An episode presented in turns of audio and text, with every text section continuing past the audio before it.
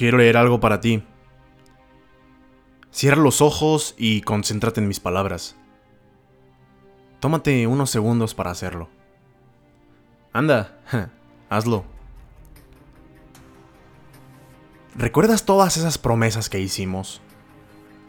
Sí, aquellas que nunca olvidaríamos. Prometimos conocernos, pero ignoramos los detalles. Prometimos respetarnos, pero nos agredimos hasta el cansancio, sin pensar cuánto podríamos lastimarnos. Prometimos admirarnos, pero nos enfocamos estúpidamente en nuestros defectos e ignoramos por completo nuestras virtudes. Prometimos comprendernos, pero nunca tuvimos el valor de escucharnos. Prometimos aceptarnos, pero nunca renunciamos a la constante lucha por cambiar esos detalles. Prometimos amarnos, pero nunca lo hicimos. Y no, a como seguramente estás pensando, no estoy dirigiendo estas palabras hacia alguien más. Me las estoy dirigiendo a mí mismo o a ti mismo.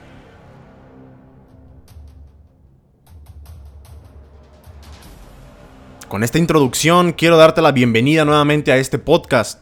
Mi nombre es Javier Vargas y espero me acompañes durante unos minutos para lo que será una charla interesante Recuerda que acá no debes de tomarte nada totalmente personal y todo lo que yo te comento acá es mera opinión propia.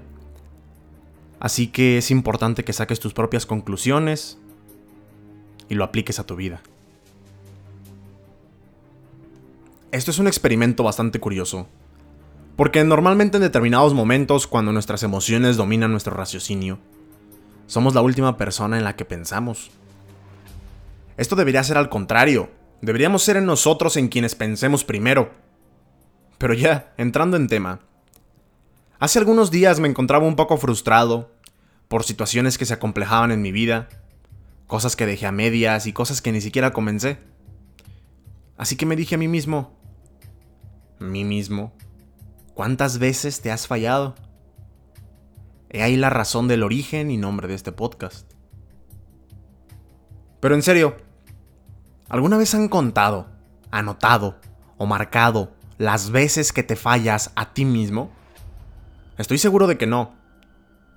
Y creo que es algo que en muchos de los casos no nos deja seguir. Y nos acostumbramos a un fracaso continuo.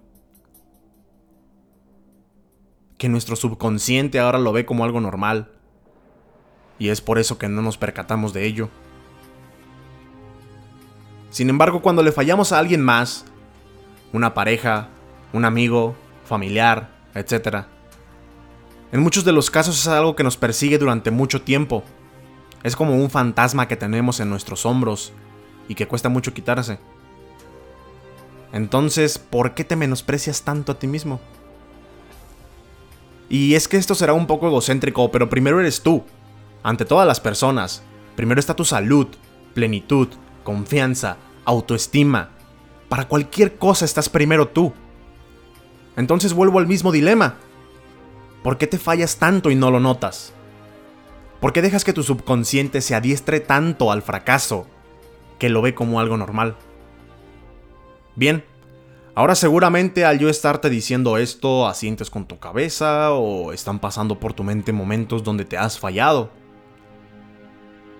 Así que bien, créeme que a veces no está mal pensar en nosotros ser un poco egoístas en cierto aspecto y ser celosos con nuestro tiempo y esfuerzo.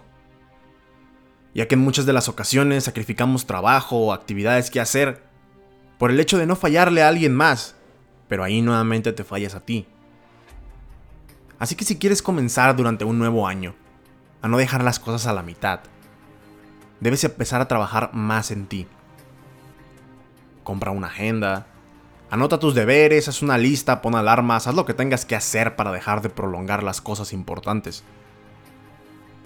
Ahora bien, si eres una persona como yo a la que le cuesta mucho disciplinarse, pues comienza quizá poniéndote un pequeño castigo o limitación cada que no cumplas algo.